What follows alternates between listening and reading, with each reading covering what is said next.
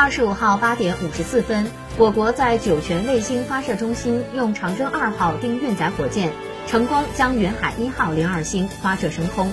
卫星顺利进入预定轨道，任务获得圆满成功。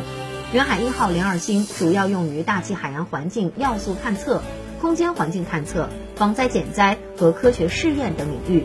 长征二号丁运载火箭和云海一号零二星。均由中国航天科技集团有限公司所属上海航天技术研究院研制。此次任务是长征系列运载火箭的第三百一十三次航天飞行。